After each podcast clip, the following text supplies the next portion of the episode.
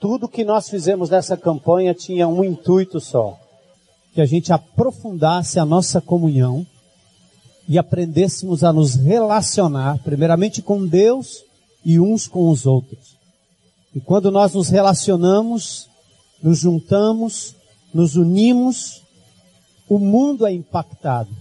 As pessoas ao redor são impactadas. Essa semana eu estive nessa comunidade, numa casa, e o nosso grupo pequeno, composto dos pastores e de alguns líderes, coordenadores de área dos PGs, nós decidimos que vamos construir a casa do seu Antônio, da dona Raimunda, que fica bem pertinho ali daquela antena. E eu entrei lá dentro da casinha dele, e estive lá com o Tita, fizemos as medidas, já fizemos o levantamento de tudo. Aquilo que normalmente as as, os programas de governo provavelmente gastam 50, 60 mil reais para fazer uma casa, a gente não vai gastar nem 5. E vamos construir uma casinha muito jóia lá. Mutirão, muita doação, muito amor, muito carinho. Eu acho que em duas semanas a casa deve estar pronta. Seu Antônio está vibrando, disposto a nos ajudar. Ele tem lá suas dificuldades, mas é tão interessante o amor. Já ouvi de vários grupos pequenos que vão não só ajudar na casa, mas vão levar uma, uma galinha para comer com a família lá dentro. Eu já vi gente tocada que entrou na casa e disse, puxa, pensei que a gente ia ajudar só os crentes. E chegando lá viu as necessidades de pessoas que não têm Jesus, mas têm um coração tão aberto para receber o mínimo, que já é muita coisa para eles, e ali cria-se uma ponte para a pregação do Evangelho de Jesus. Estamos vendo várias pessoas que começaram os grupos temporários serem integradas, pessoas não evangélicas que nunca frequentaram igreja evangélica, sendo tocadas pelo poder de Jesus, casamentos restaurados, vidas restauradas, grandes milagres de Deus, como nós anunciamos lá no início. Nós convidamos o Senhor para nos visitar de uma forma especial e Ele assim tem feito. Milagres, milagres, milagres de Deus. A, a série termina, mas a nossa vida em comunidade não vai parar por aí. Nós fizemos apenas um ensaio daquilo que Deus tem para nós nos próximos anos, na multiplicação dos discípulos, na glória do nome de Jesus e na transformação da sociedade em Fortaleza. Amém? Você não pode ficar de fora. Nós ainda vamos insistir que você faça parte de um grupo pequeno, não fique de fora. Assim que terminarmos a série, eu já estou preparando um, uma série de estudos em 1 João, no livro de 1 João. Nós vamos oferecer como, é, como uma amostra ou como uma sugestão para você estudar no seu grupo pequeno. Alguns grupos acharam ótimo, outros acharam que o estudo talvez podia ser de outro jeito, não tem problema. Você vai estudar a palavra de Deus, aprofundar a comunhão e continuar nos mesmos princípios, porque, obviamente, você faz parte de um grupo que está debaixo da autoridade desta igreja local e da liderança dessa igreja local. Mas nós vamos estar oferecendo outros materiais para vocês estudarem. Então, fiquem firmes aí, que Deus vai nos usar, lhes usar poderosamente. Queridos, eu queria é, convidar vocês para ficarem de pé, para lerem comigo um texto de 1 Crônicas, capítulo 29. Se quiserem, se puderem, fique de pé. Sentir que tem alguém que não tem uma Bíblia aí do seu lado, pega sua Bíblia, mostra para ele o texto. Primeiro livro de Crônicas, não vai aparecer no telão. Primeiro livro de Crônicas, capítulo 29, a oração de Davi.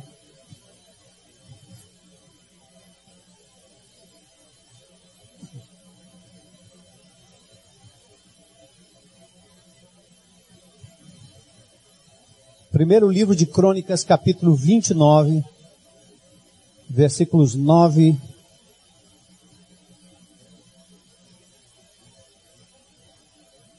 até o verso 15 e 16.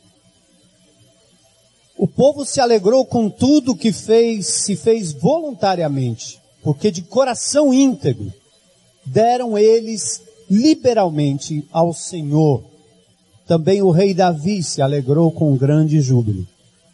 Pelo que Davi louvou ao Senhor perante a congregação toda e disse: Bendito és tu, Senhor, Deus de Israel, nosso Pai, de eternidade e em eternidade. Teu, Senhor, é o poder, a grandeza, a glória, a vitória e a majestade. Porque teu é tudo quanto há nos céus e na terra. Teu Senhor é o reino, e tu te exaltaste por chefe sobre todos. Riquezas e glória vêm de ti. Tu dominas sobre tudo. Na tua mão há força e poder. Contigo está o engrandecer e a tudo dar força. Agora, pois, ó nosso Deus, graças te damos e louvamos o teu glorioso nome. Porque quem sou eu? E quem é o meu povo para que pudéssemos dar voluntariamente estas coisas? Porque tudo vem de ti e das tuas mãos tu damos. Porque somos estranhos diante de ti e peregrinos como todos os nossos pais, como as sombras são os nossos dias sobre a terra e não temos permanência. Senhor, nosso Deus, toda esta abundância que preparamos para te edificar uma casa ao teu nome, vem da tua mão e é toda tua. Louvado seja o nome do Senhor. Queria orar com vocês e pedir oração também pela Nanda, filha do Fernando e Carol, criancinha que está enferma.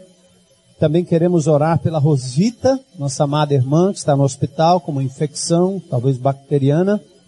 E queremos orar pela Teresa, que está no hospital, talvez nos vendo. Um beijão para você. E que o Senhor continue lhe dando forças a você e a sua família ah, para permanecer firme enquanto luta com a doença e que o Senhor lhe mantenha em alegria para a glória de Deus.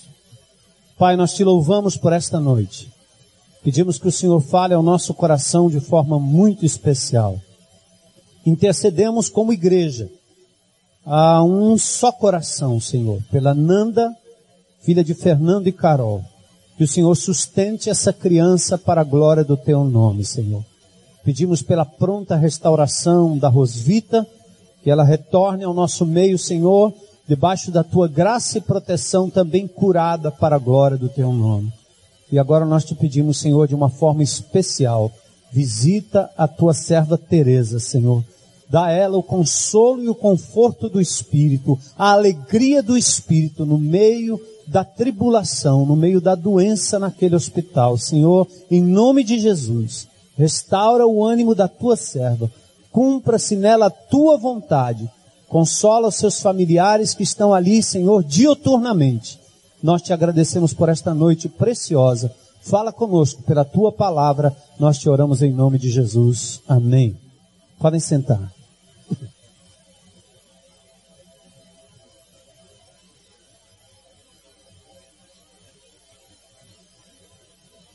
Pronto, nestas últimas seis semanas nós temos aprendido biblicamente, usando muitos textos da palavra de Deus, como construir relacionamento, como aprofundar a nossa comunhão e como alcançar os que estão ao nosso redor. Tudo isso num contexto do pequeno ajuntamento que nós chamamos de pequeno grupo. Comunhão é um termo bíblico que vem do grego koiné, o grego popular. Nós temos a língua grega nos dias de Jesus, era expressada em termos de o grego clássico para os grandes filósofos, a literatura grega, e o chamado grego koiné, que era a língua do povão, o coloquial. Jesus falou essa língua, o Novo Testamento foi escrito nessa língua, além do hebraico e do aramaico, Jesus também se comunicava no koiné, porque naquela época a língua grega era como a língua inglesa hoje, que a maioria é, consegue articular bem. Então, a palavra comunhão vem do grego koiné, um texto que, que, aliás, uma palavra que quer dizer koinonia, em grego koinonia. Aliás, é uma palavra bonita, soa bem koinonia, quer dizer comunhão. Nós fazemos parte de uma koinonia, de uma grande comunhão. É, toda vez que você pensar em comunhão, pense que o Pai, o Filho e o Espírito Santo vivem em comunhão, estabeleceram que nós deveríamos ter comunhão com o Deus triuno e que nós deveríamos ter comunhão uns com os outros. A Bíblia diz que se nós andarmos na luz, como Ele na luz está, temos comunhão uns com os outros. E o sangue de Jesus Cristo, seu Filho, nos purifica de todo o pecado. O que nós temos feito nesses dias é tentar aprofundar esta verdade da comunhão, para que a Bíblia não seja só uma articulação de palavras na nossa boca, na nossa mente, que jamais desçam ao nosso coração e que jamais se transformem em gestos de amor. É por isso que nós estamos vivendo hoje, mais do que nunca, uma igreja relacional.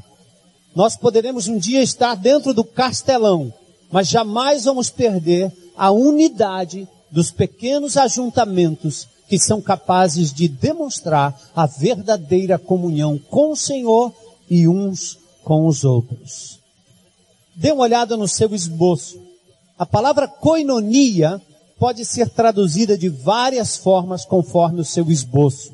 Koinonia quer dizer o quê? Comunhão. Vamos repetir junto essa palavra? A palavra grega para comunhão é koinonia. De novo, Coinonia. Aí você vai memorizar. Coinonia. É, tem algumas igrejas que chamam os grupos pequenos de coinonia. Nós temos uma coinonia, uma comunhão. Interessante que essa palavra coinonia tem várias traduções no Novo Testamento. Primeiro traduzido como comunidade. Aliás, traduzida como comunhão se há alguma comunhão no Espírito. Filipenses 2:1. Depois a palavra também é traduzida como participação, em 1 Coríntios 10, 16, quando Paulo diz: o pão que partimos é uma participação no corpo de Cristo. Quando eu parto o pão da ceia, eu participo no corpo de Cristo corpo que representa o corpo físico que foi partido por nós. Assim, aqui nesse versículo, a palavra koinonia é traduzida pelo apóstolo Paulo como participação. Aliás, tem o significado de participação e foi traduzida na nossa Bíblia em português. Romanos 15, 26. Aparece uma, uma tradução interessante da palavra koinonia, comunhão, que quer dizer contribuição. Paulo diz: a Macedônia e a Caia tiveram a alegria de contribuir para os pobres. Interessante isso. Macedônia e a Caia tiveram a alegria de coinonel, de contribuir, de participar com seus bens e com suas finanças em favor dos pobres. E a outra palavra é generosidade. 2 Coríntios 9:13, Paulo diz: "Outros louvarão a Deus pela generosidade de vocês em compartilhar os seus bens." A palavra koinonia, portanto, comunhão, também significa generosidade e contribuição. É interessante isso. A ideia é que se nós vamos ter comunhão de verdade, nós temos que estar dispostos a repartir o que temos com aqueles que nada têm. Coinonia requer na prática contribuição mútua. Eu dedico a você o meu tempo, você dedica a mim o seu tempo. Eu dedico a você o meu serviço, você dedica a mim o seu serviço. Eu dedico a você o meu talento e você dedica a mim os seus talentos. Eu dedico a você os recursos que eu tenho e você reparte comigo à medida da necessidade os recursos que você tem. Veja que interessante. É o amor de Deus na prática. Coinonia requer divisão, repartição ou compartilhamento de bens. Alguns exemplos bíblicos, provavelmente está aí no seu esboço. Aos Filipenses, Paulo diz: Nenhuma igreja partilhou coinonel comigo no que se refere a dar e receber, exceto vocês. Ele estava dizendo que nenhuma igreja, nenhuma igreja praticou a comunhão a ponto de repartir, dar e receber, como a igreja dos Filipenses. O autor aos Hebreus diz o seguinte: não se esqueçam de fazer o bem e de coinonel, repartir com os outros o que vocês têm, pois de tais sacrifícios, o que? Deus se agrada, Hebreus 13, 16, ou seja, coinonia, comunhão, pressupõe repartir com os outros o que temos, pois Deus se agrada disso. Aos Coríntios, Paulo, Paulo diz: eles nos suplicaram insistentemente o privilégio de participar, coinonel, de novo, da assistência dos santos. 2 Coríntios 8, 4. A palavra participar, coinonel, ou seja, ter comunhão, quer dizer participar no cuidado dos irmãos. A Timóteo, Paulo diz: ordene-lhes que pratiquem o bem, sejam ricos em boas obras, generosos e prontos a coinonel, a coinonia. 1 Timóteo 6,18, Paulo está falando com os ricos, dizendo: vocês precisam estar prontos a serem generosos, repartir, sejam ricos em dar, por razões bíblicas, por expressar cristianismo em ação, pelo significado da palavra comunhão nós não poderíamos deixar de falar nesta série em generosidade. A pergunta é: como é que nós poderemos ou podemos ser mais generosos uns com os outros? É interessante que um grande psiquiatra, Carl Menninger, da clínica psiquiátrica Menninger, um pesquisador, ele escreveu o seguinte: a generosidade é um dos componentes principais ou essenciais à saúde física e emocional, à saúde mental. Eles descobriram que as pessoas que são generosas dificilmente sofrem de doenças mentais. Uhum. Paulo, quando escreve a sua epístola, Aliás, ele falando e relatando lá em Atos, no capítulo 20, da sua estada entre os Efésios, ele fala do seu árduo trabalho e da sua generosidade em favor dos fracos. Atos 20, versos 33 a 35. Paulo diz assim: Eu não cobicei de ninguém prata ou ouro, nem roupas. Vocês mesmos sabem que estas minhas mãos supriram minhas necessidades e as de meus companheiros. Em tudo que fiz, mostrei-lhes que, mediante um trabalho árduo, devemos ajudar os fracos, lembrando as palavras do próprio Senhor Jesus, que disse: a maior felicidade em dar do que receber.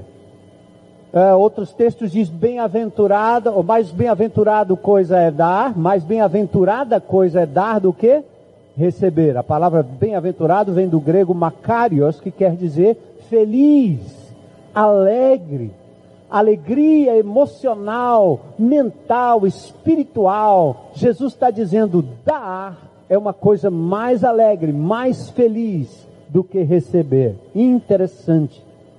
Paulo fala que ele evita a cobiça trabalhando de forma dura e ajudando os necessitados. Ele diz ainda que o segredo da felicidade é repartir mais do que receber. Gente, esse tipo de discurso numa sociedade egoísta como a nossa é linguagem de ET. Mas Paulo diz que nós não pertencemos a esse reino humano. Nós pertencemos ao reino de Cristo. E as regras do reino de Jesus é a regra do amor em ação. É por isso que nós estamos vivendo grupos pequenos, aprofundando as lições que vão além da articulação mental, do conhecimento pela informação bíblica, mas que desce ao coração e é capaz de se transformar num gesto em favor daqueles que precisam tanto do amor de Jesus, como precisam do pão que pode ser uma ponte para o amor de Jesus entrar no coração. Isso é o que a palavra de Deus nos ensina. Por que Deus quer que você seja generoso, meu irmão? Esse é o primeiro ponto. E eu quero dar aqui a vocês pelo menos sete benefícios. Porque quando se trata de dar, tirar alguma coisa do bolso, dar alguma coisa que me é tão cara, tão preciosa, geralmente a gente faz como Jacó, né? O que, que eu ganho com isso? É, dar por quê? Que, que investimento é esse? Então, mesmo que você tenha essa mente, como os discípulos tinham, quando aquela mulher derrama aquele, aquele perfume precioso, e Judas diz: Olha, nós, isso aqui poderia ser melhor aproveitado. Eu sei que sempre que se trata de dar tempo, de estar aqui, de invadir a comunidade, de sair do seu conforto, de tocar em pessoas simples, de entrar em casas estranhas, de correr nos becos onde o saneamento e o esgoto está a céu aberto, quando se trata de dar alguma coisa que lhe pertence, que lhe é preciosa, ah, você sempre está vacilando. É bom declarar a nossa fé, é bom decorar os versículos sobre dar, sobre os dízimos, sobre a oferta, sobre generosidade. Nós estamos cheios de tantos textos e articulações bíblicas. Mas por que Deus quer que a gente seja generoso? Eu quero lhes dar sete motivos.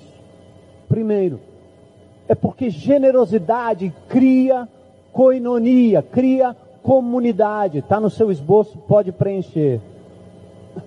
Paulo diz em 2 Coríntios 9, 12: o serviço ministerial que vocês estão realizando não apenas está suprindo as necessidades do povo de Deus, mas também está transbordando em muitas expressões de gratidão a Deus.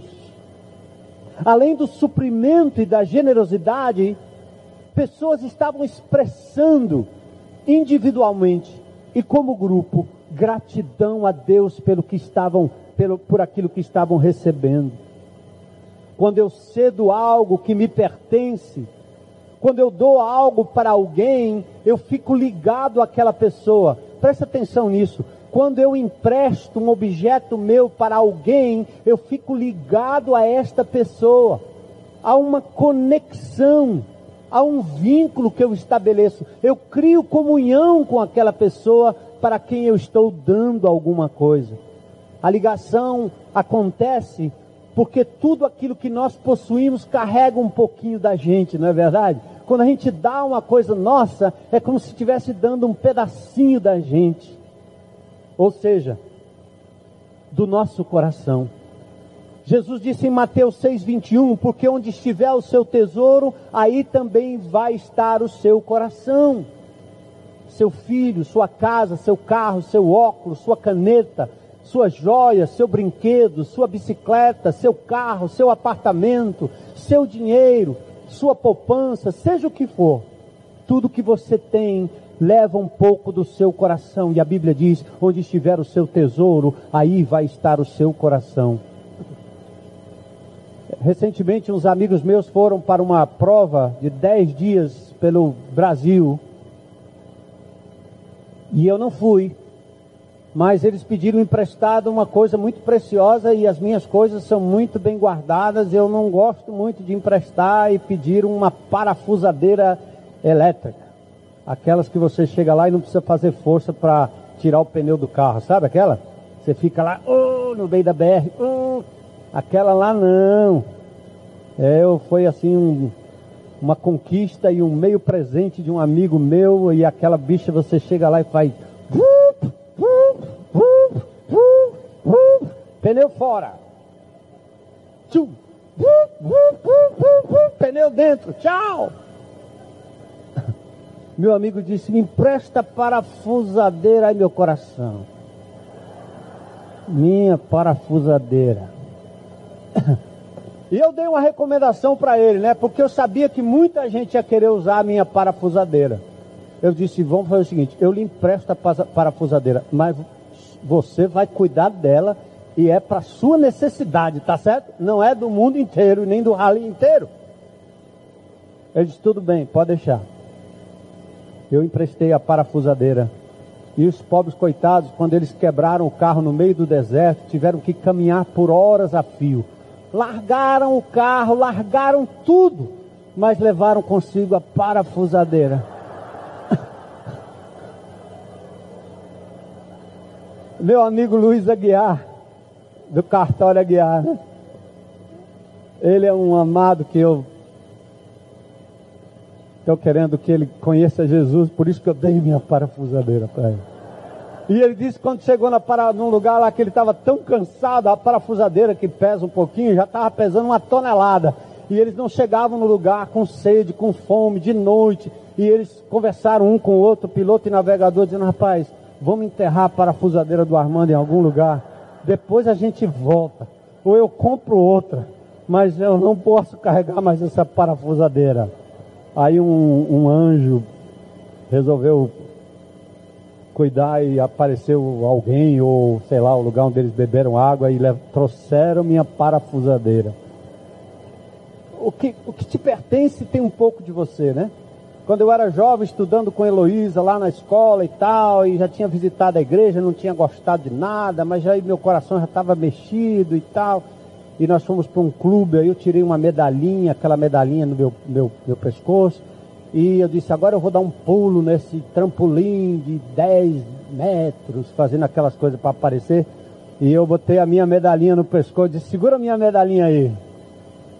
Depois que ela quis, não, a tua medalhinha, disse, não, pode ficar com ela aí, não tem problema não. Porque aquela medalhinha já ia prender o coração dela ao meu coração. Romântico?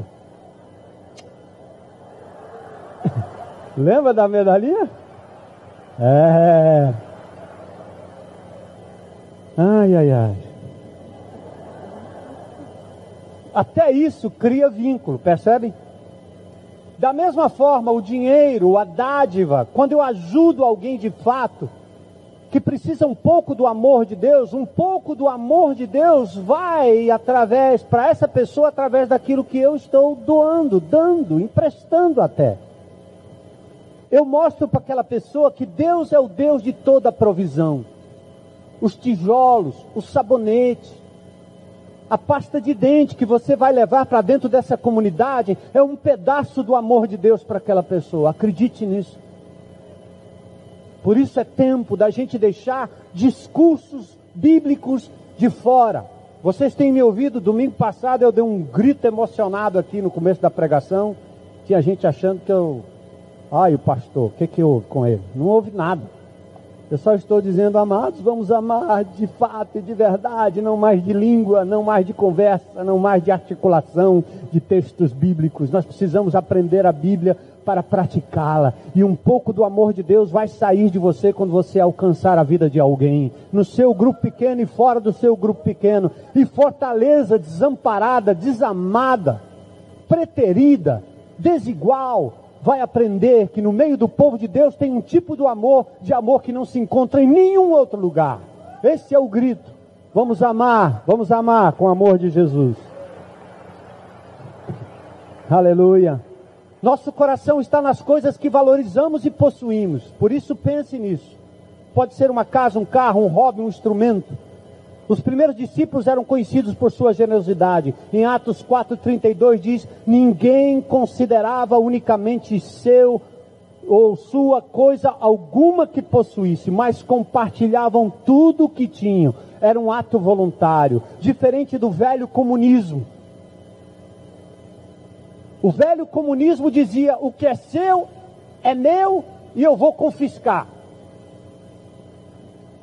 O, o velho comunismo era assim, ó. Tudo que é seu é meu. E eu vou confiscar de você. Daí. É, o governo fazia isso, governo comunista. Ninguém pode ter nada. Você tem alguma coisa, é meu. Eu vou confiscar. Tá certo? O cristianismo diz: o que é meu é seu e eu quero compartilhar com você. Porque pertence ao mesmo Deus que nos criou e nos amou Pais se entristecem com filhos egoístas, o que parece ser natural. Assim como Deus se entristece quando nos privamos de dar, repartir e compartilhar nossa vida, nossa casa, nosso grupo pequeno, nossa sala, abrir o espaço, deixar pessoas entrarem, sem egoísmo. A segunda coisa, a razão que Deus quer que você seja generoso é porque generosidade derrota o materialismo. A paranoia é que nós nunca estamos satisfeitos com o que temos. Sempre queremos mais. Para termos mais, acumulamos mais. Nunca estamos satisfeitos. Poupamos mais para termos mais. Quando você pensa que se livrou de uma campanha do comércio, lá vem outra. O Natal já chegou. Jingle Bell. E Jesus disse: vocês não podem servir a Deus e o dinheiro. Mateus 6:24. Um dado triste no universo materialista é que os que mais têm, presta atenção, igreja, os que mais têm são os que menos contribuem e os que menos exercem generosidade. Já perceberam isso? Quer ver uma diferença? Você entra numa grande mansão. Quantas pessoas tem naquela casa? Com dez quartos. Duas ou três pessoas. Aí você entra aqui nessa, nesse beco. Você encontra uma casinha bem pequenininha, bem pequenininha. Sabe quantos tem lá dentro? Dez. Sabe o que, que significa isso? Não é só descontrole é também o coração de uma mãe que abriga o filho, o outro, o outro, o filho da outra, o primo do outro, o outro que foi deixado no meio da rua, o outro que estava sem pai, o outro que o pai está no presídio, o outro que o pai morreu, e eles colocam todos dentro de uma casa. Vocês vão ver. Enquanto as nossas casas são espaços enormes, só para nós. Nesse deserto de egoísmo, Deus ergueu um oásis de generosidade. E nós a igreja de Jesus, estamos sendo convocados por Deus. A história dessa igreja é uma história de fé e de generosidade. Foi assim com esta propriedade, com os mutirões que já realizamos, com o abrigo e a prontidão de colher, acolher e servir. O investimento feito aqui para a expansão do reino de Deus na vida desta igreja. Nós vamos continuar nos estimulando à generosidade como um antídoto cruel ou do cruel materialismo. A generosidade também, é terceiro ponto, ele fortalece, ela fortalece a nossa fé. Paulo diz em 2 Coríntios 9,13: por meio dessa prova de serviço ministerial, outros louvarão a Deus pela obediência que acompanha a confissão que vocês fazem do Evangelho de Cristo. Ou seja, dar é uma prova real da nossa fé. É a prova de que Deus é poderoso para suprir, infinitamente mais. Lembra de Abraão? Deu o seu filho precioso. Quando Deus pediu, ele deu porque não era dele. E Deus devolveu. Deus quer que sejamos como ele, generosos. Tudo que temos é um dom de Deus, dádiva, graça, presente, doação e ato generoso de Deus. Você reconhece isso? É o primeiro ponto. Lembra de Davi, o texto que eu li? Você reconhece que o que você tem é de Deus? Que você é um simples mordomo, um simples administrador? Você é capaz de dizer, Senhor, o meu carro é teu, minha casa é tua, meu corpo é teu, o dinheiro que eu tenho, o salário que eu tenho, os diplomas que eu ganhei, Deus lhe sustentou e deu força, e deu vida, e deu saúde, e deu inteligência para que você pudesse obter tudo que você tem obtido. Por isso, devolva ao Senhor em gratidão, seja grato e reparta. Isto fortalece a minha fé. Quando eu abro mão de alguma coisa, eu creio que Deus é poderoso para suprir infinitamente mais.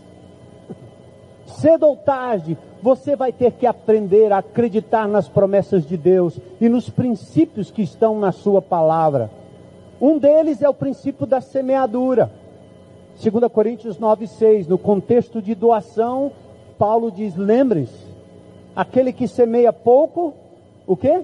Também colherá pouco. Aquele que semeia com fartura, também colherá fartamente. Esse princípio se aplica a qualquer área da vida. Aquilo que você repartir, você receberá em troca muito mais. E aqui, amados, Deus prometeu cuidar das suas necessidades básicas. Você já provou isso? O medroso pergunta: se eu der, quem vai cuidar de mim? Por isso eu não posso dar nada ou me entregar a essa causa. Veja o que Deus, o que Jesus disse na sua palavra: a vida não consiste no acúmulo de bens que você possui, mas naquilo que você é capaz de repartir. Há dois tipos de pessoas na vida. Nós temos o que reparte e o que tira. Nós temos o generoso ou o avarento. Ou você é generoso ou você é avarento. Não tem meio termo. Os que acumulam são sempre infelizes. Não é por acidente que as palavras miserável e avarento têm a mesma raiz grega na Bíblia. Miserável e avarento vem da mesma raiz. O avarento é miserável. Os generosos são felizes, são bem-aventurados. Por isso, na realidade, preste atenção: o dinheiro é um dos testes mais rigorosos da nossa fé. Muitos crentes jamais foram ofertantes, contribuintes regulares.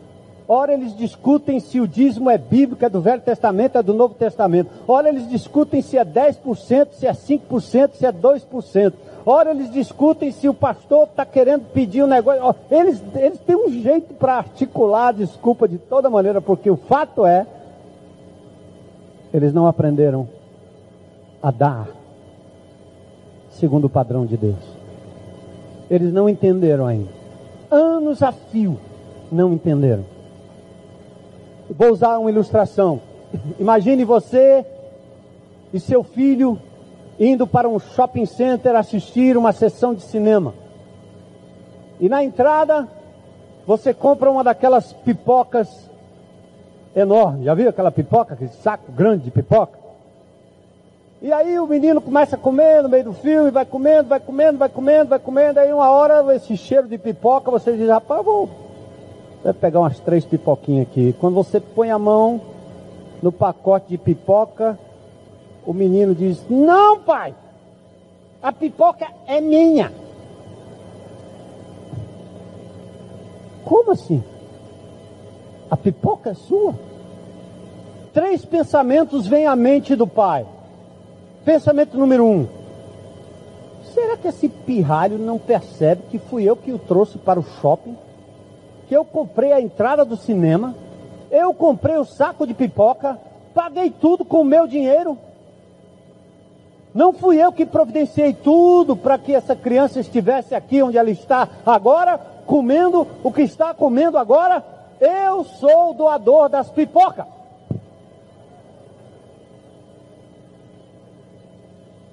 Outro pensamento. Será que ele não percebe que eu poderia ter negado a pipoca? Ou tomado dela toda a pipoca a qualquer hora que eu quisesse?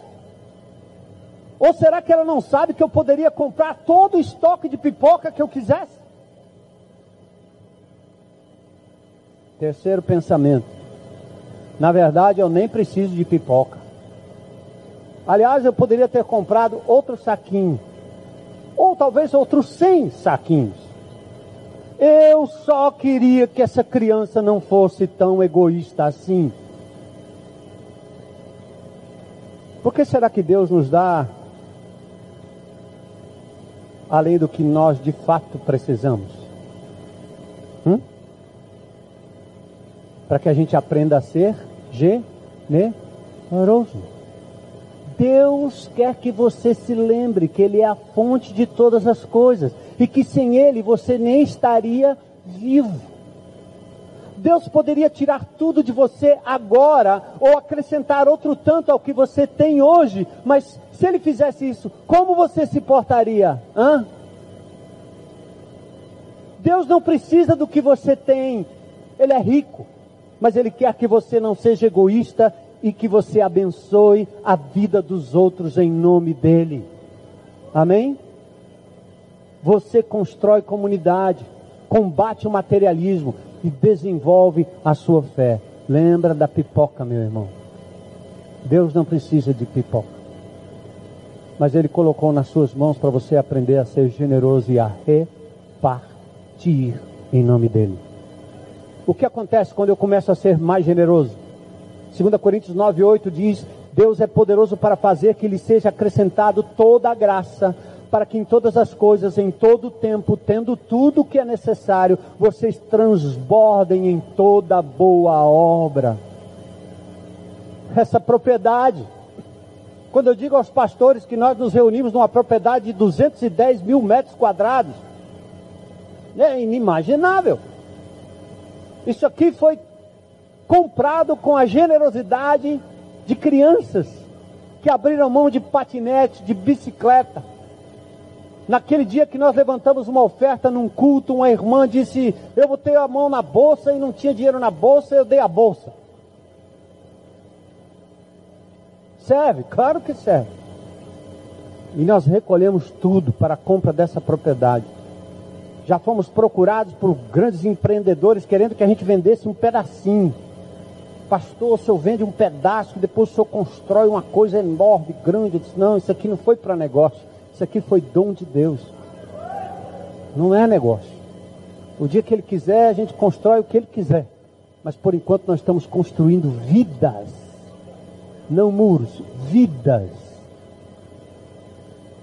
Essa propriedade foi construída com sacrifícios dos que tinham pouco e dos que tinham muito, mas todos deram sacrificialmente. A quarta coisa, generosidade é um investimento para a eternidade.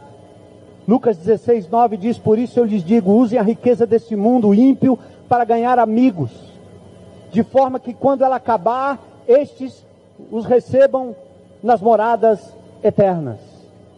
Queridos, hoje eu passei por um carro da funerária. E tinha alguns carros atrás, ia aquele carro da funerária. Sabe de uma coisa? Eu não vi o carro da funerária levando a cama, o guarda-roupa do, do, do morto, ou da morta, sei lá, do corpo morto. Carro da funerária não reboca mudança, não leva cofre, não leva casa, não leva o carro do, do, do, do, do morto, não leva. Já pensou nisso? O que você tem hoje não vai com você para a outra vida. Mas com o que você tem hoje, você pode mandar encomendas para a eternidade. Sabe quais são as encomendas? Vidas transformadas pelo poder do Evangelho de Jesus. Aleluia. Deu para entender? É isso que Jesus estava querendo dizer. Usa dessa riqueza desse mundo iníquo, a riqueza que você obtém neste mundo para fazer amigos na eternidade. Invista no reino. Deus quer a sua subsistência, mas Ele também quer que você invista no reino. Como acumular tesouros nos céus? 1 Timóteo 6,17, Paulo diz: ordene aos que são ricos, aqueles que não vivem na miséria absoluta, os ricos do presente mundo, que pratiquem o bem, sejam ricos em boas obras, generosos, prontos para repartir. Desta forma, eles acumularão, um tesouro para si mesmos e alcançarão a verdadeira vida. Não há maior investimento do que aplicar no avanço do reino de Deus. Queridos, outra coisa, por que, que Deus quer que você seja generoso? Porque a generosidade me recompensa com bênçãos. Sou recompensado com bênçãos. Você é recompensado com bênçãos. Generosidade cria comunidade, derrota o materialismo, fortalece a sua fé. Você investe na eternidade, mas também te recompensa com bênçãos. Agora mesmo. Antes da eternidade, Deus promete abençoar os generosos. Outro termo bíblico para generoso é gracioso. A graça de Deus é uma generosidade para com aqueles que repartem. Veja Deuteronômio 15, 10, lá no Velho Testamento. Dele generosamente, sem relutância, no coração, pois por isso o Senhor seu Deus o abençoará em todo o seu trabalho e em tudo que você fizer. Sublinhe as palavras todo e em tudo. Deus promete abençoar todo o trabalho em tudo. Claro que se você obedecer os padrões de honestidade e do firme propósito de andar direito. Não se trata de promessa vazia da prosperidade pela prosperidade ou de ganho fácil. Deus promete felicidade, bem-aventurança, recompensa àquele que se propõe a repartir, conforme disse o Senhor Jesus, mais bem-aventurada, mais feliz coisa é dar do que receber. Olha, para superar a alegria de alguém que recebe um presente, só algo que é muito maior do que isso e que vem do Senhor, algo que vai além da alegria do momento de quem recebe um presente. Gente, é a felicidade, a bênção que Ele nos dá quando nós repartimos. Experimente isso. Melhor coisa é dar do que receber. É bem mais fácil declarar que cremos numa série de coisas os crentes em Cristo Jesus, os mais tradicionais, os antigos, os que acumulam conhecimento, são expert, eles acreditam em muita coisa. É bem fácil, Deus, eu acredito nisso, eu acredito naquilo, eu acredito naquilo outro. Raros são os que acreditam de verdade que Deus é capaz de cuidar das suas finanças. A avareza mostra onde de verdade está o coração a prioridade do ser humano. Lembra do jovem rico? Ele ficou triste quando Jesus mexeu com o seu coração ao pedir que ele se desfizesse dos seus bens. Sexta coisa, a generosidade produz felicidade. Já vimos isso. A maior felicidade em dar do que receber. Atos 20 e 35. A generosidade nos proporciona uma vida de milagres. Foi assim com esta igreja. A venda da propriedade na Gonçalves Ledo, a compra do Manibura, a desapropriação do Manibura, a compra dessa propriedade, a construção desses galpões para as crianças, a milagrosa manutenção de tudo isso que nós temos aqui, o açude construído na Barra do Bento, as benfeitorias do Lar da Paz, como a padaria que está prestes a ser inaugurada, o reerguimento miraculoso do Colégio Querigma nesses dias, sinais, milagres e prodígios da generosidade do povo de Deus. Quando o colégio Querigma precisava se levantar, se reerguer, que pais acreditassem nessa educação que é renovadora, transformadora. Irmãos se levantaram aqui nessa congregação e não apenas emprestaram, mas doaram quantidade suficiente para podermos prosseguir com aquele colégio, fazendo a obra de Jesus para muitas famílias que têm encontrado Cristo através da educação cristã vida de milagres. Você pode se tornar um instrumento de milagres nas mãos do Senhor. Você pode ser a resposta de oração para alguém na comunidade, no projeto, no Geração Futuro, no seu pequeno grupo. E por último, a generosidade me torna mais semelhante a Jesus. João 1,16 diz: Todos recebemos da sua plenitude graça sobre graça. O propósito de Deus é nos tornar tão amorosos como seu filho Jesus. Queridos, tudo que nós queremos nos grupos pequenos é que vocês olhem uns para os outros e vejam o caráter de cada irmão sendo transformado segundo o caráter de Jesus. O grande alvo do nosso grupo pequeno é tornar pessoas que não são da comunidade em verdadeiros e frutíferos discípulos de Jesus.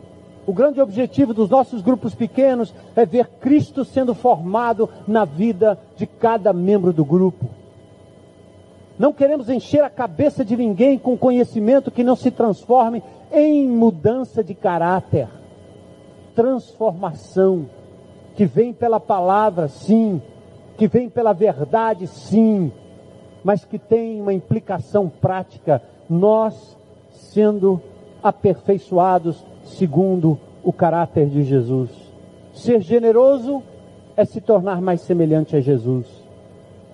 Eu vou até poder dar sem amor, mas quem ama não pode deixar de dar. Deus fala mais em dar, até mesmo no que crer ou mesmo orar. O Novo Testamento, a palavra crer aparece 270 vezes. A palavra orar, 371 vezes. A palavra amor, 714 vezes. A palavra dar, 2.162 vezes. Deus quer que nós aprendamos a ser ou sermos generosos em todas as campanhas e em todos os momentos que pudermos ajudar alguém. Eu e minha esposa, você e sua esposa, você e seu grupo pequeno, você e sua família devem amar com o amor de Jesus, praticar a coinonia, dando generosamente. Nós temos feito isso como família. Já fizemos isso no passado. A certa altura demos todas as nossas economias, tudo que tínhamos, pela fé de que o Senhor era capaz de dar. No outro momento, um carro foi dado. Toma, é de Deus. Usa para a obra. Usa para a obra.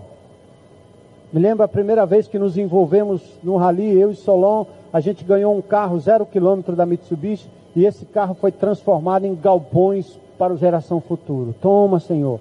Me perguntava aquela altura, você ganha um carro no seu primeiro rally e você não vai, você tem um carro desse? Eu disse, não tem, nem preciso ter. Eu quero ver aquelas crianças entrando naqueles galpões e recebendo o amor de Jesus. Se Deus deu, é para Ele. É para Ele. Fizemos isso várias vezes e vamos continuar fazendo para a glória de Deus. Tudo vem de ti e nós apenas te demos o que vem das tuas mãos. Amados, vocês acreditam que Deus possui todo o milharal da terra? Estão lembrados? Da pipoca? Pastor, eu não me lembrei bem daquela pregação naquele dia, mas da pipoca eu lembrei. Reparta. Deus é dono de todo o milharal da terra. Amém? Deus é dono da pipoca. Amém? Ele é dono de tudo e ele pode querer que você dê como ele quer. É dele. Por várias vezes já fizemos isso. Você pode fazer. Experimente. Outros têm feito. Já ouvi depoimentos abençoados de gente que já está entrando nessa comunidade e sendo abençoado por Deus ao dar. Deus não se importa com a quantidade, tá certo, meu irmão? Talvez você está aqui hoje à noite dizendo, rapaz, pensando bem, esse negócio é esse, acho que eu estou precisando, eu é estou precisando. Sempre terá alguém mais necessitado que você a sua moeda de um real pode ser vital para a vida de uma pessoa que não possui nem dez centavos. Deus nunca se importou com quantidade, mas com o coração que dá sacrificialmente. O muito pode ser pouco para os outros, mas cada um sabe o que significa ser generoso e ser contribuinte sacrificial. Deus tem todo o milho do mundo para fazer pipocas. Ele não precisa das nossas. Ele quer que você aprenda a não ser egoísta. A Bíblia diz em 2 Coríntios 9, 11, a sua generosidade resulte em ações de graças, nós estaremos glorificando a Deus através de nossas dádivas generosas. O segundo e último ponto aqui, como praticar a generosidade. Umas dicas. Primeiro é uma questão de atitude. Algo que começa no seu coração hoje à noite. Espírito Santo de Deus. Entra nos nossos corações, nos faz generosos para contribuir regularmente com a sua causa, com a sua igreja. E também, Senhor, espontaneamente abrir o que temos para abençoar outras pessoas. Principalmente nesses dias em que juntos nós temos nos tornado uma força espiritual em prol desta comunidade. 2 Coríntios 8,12 diz: Porque se há prontidão, a contribuição é aceitável de acordo com aquilo que alguém tem e não de acordo com o que não tem. Deus não se preocupa com quantidade, mas com atitude. Que cada um dê a sua oferta conforme resolveu no seu coração, não com tristeza, nem por obrigação, porque Deus ama quem dá com alegria. Eu quero recomendar a você quatro atitudes ao dar. Primeiro, dê conscientemente. Está aí no seu boletim. Dê conscientemente, não impulsivamente, não na emoção Ninguém está aqui fazendo um apelo emotivo. É com base na palavra, é com base no Deus da palavra. E agora a gente responde em prática e verdade. Não é impulsivamente, é conscientemente. É segundo aquilo que você propôs no seu coração. Deus deve estar mexendo no seu coração. Quando nós pensamos naquela casa, impressionante, Deus já colocou algo no meu coração e está aqui, Senhor, está aqui, eu quero me dispor a fazer. Eu não tenho outro número senão aquele que o Senhor me deu. Está lá. Segundo, dê entusiasticamente, não por culpa. Nunca dê por medo de ser punido por Deus. Ele não vai fazer isso. Quanto mais você contribui, mais Deus vai trabalhar no seu coração. E você vai fazer isso entusiasticamente. Segundo, de, terceiro, de voluntariamente. Nunca sob pressão. Vocês nunca viram, nunca ouviram esse pastor ou esta igreja fazendo pressão sobre vocês em termos do dar, do contribuir. Nada disso. Toda vez que nós nos aproximamos de uma autoridade do governo, de uma repartição pública, eu posso chegar lá com o peito aberto e dizer aqui, ó, nós não estamos aqui para pedir nada. Nós estamos aqui para saber como é que nós podemos contribuir. Nossa igreja vai colocar aqui as plantas se for necessário, vamos colocar aqui as, as divisórias se for necessário. Eu me lembro uma vez que ah, nós precisávamos de um trabalho da cavalaria aqui do, do Ceará. E aí nós descobrimos que o caminhão da cavalaria estava quebrado. Então nós nós queremos um trabalho que é obrigação da polícia, mas a polícia está com o caminhão quebrado. Então nós vamos consertar o caminhão e, se possível, tem comida para cavalo aqui dentro dessa propriedade à vontade. E a polícia militar veio porque o caminhão foi consertado com as ofertas dos irmãos. O nome de Jesus foi glorificado. A segurança foi feita aqui e um testemunho foi deixado de que aqui tem uma comunidade que não depende de político, de homem, de coisa nenhuma, depende do Deus, do ouro e da prata. Aleluia. Dê voluntariamente. O que está, o que estamos ensinando não visa colocar pressão sobre você, mas libertá-lo da falta de fé.